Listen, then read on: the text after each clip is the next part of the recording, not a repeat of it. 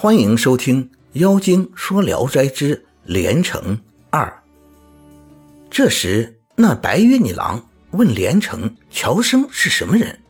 连城便向他讲述了往事。女郎听了，像压抑不住心中的悲伤。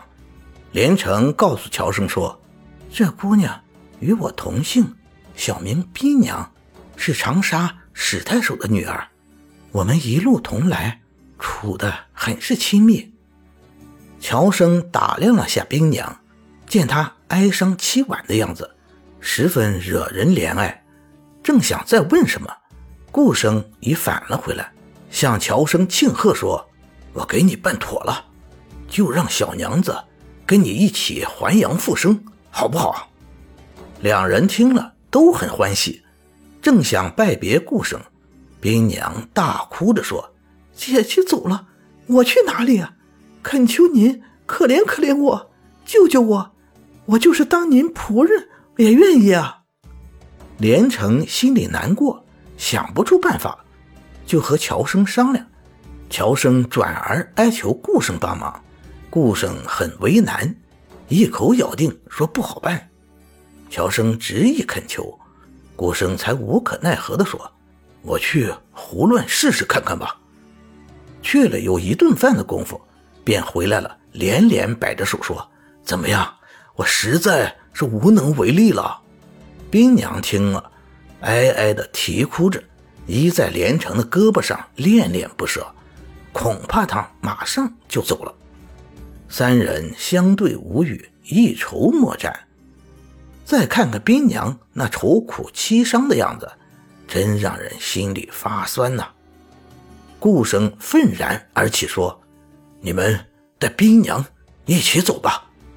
真有罪责，我豁上这条命，一人承担了。”冰娘听了才高兴起来，跟着乔生一块出去。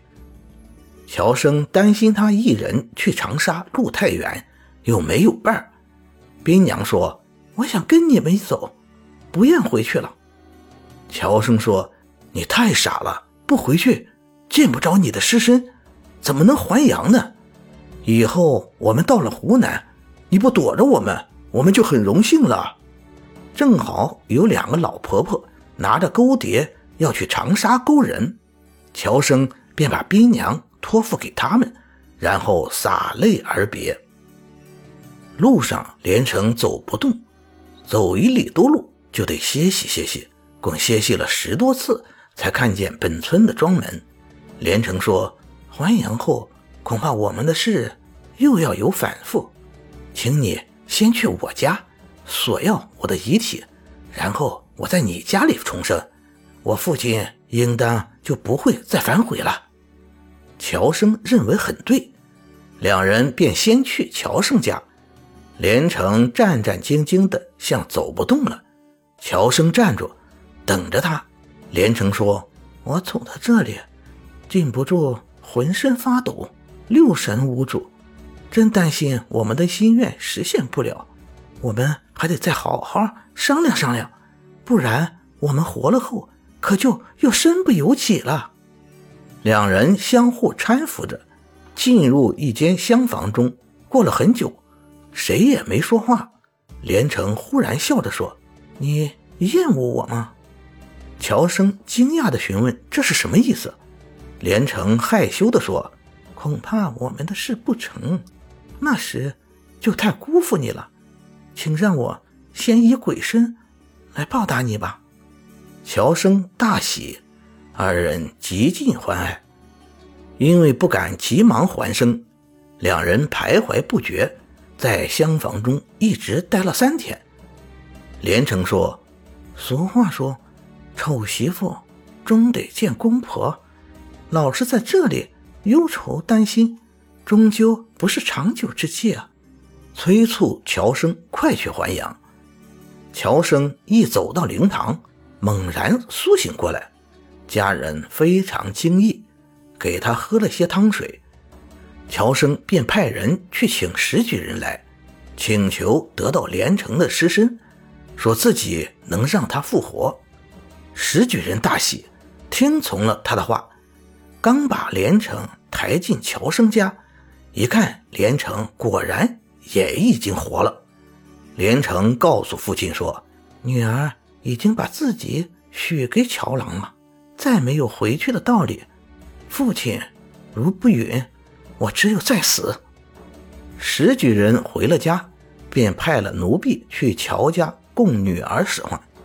王化成听说后，立即写了状子告到官府。官府受了王家的贿赂，将连城又判给了王化成。乔生愤懑不堪，真想死去，但终究还是无可奈何。连城到了王家，气愤愤的不吃饭，只求快死。看屋里没人，便把袋子悬到房梁上，上不掉。被人救下后，隔了一天，病得越重，眼看就要死了。王化成害怕，把他送回了娘家。石举人又把他抬到乔生家。王化成听说后，也没有办法，只得作罢了。连城病好后，常常思念兵娘，想派人捎信去，就便探望他，因为路太远，很难前去。一天，家人忽然进来禀报说，门外。来了好些车马，乔生夫妇迎出屋门一看，见宾娘已经在院子里了。三人相见，悲喜交集。史太守亲自把女儿送来了，乔生将她请进屋里。史太守说：“我女儿多亏你才能复生，她立誓不嫁别人。现在我听从了她的意愿。”乔生忙磕头拜谢。石举人也来了，还跟史太守续上了同宗。乔生明年字大年。感谢您的收听，您的支持是我持续创作的最大动力。如果喜欢，请点击关注订阅。朋友们，我们下期再见。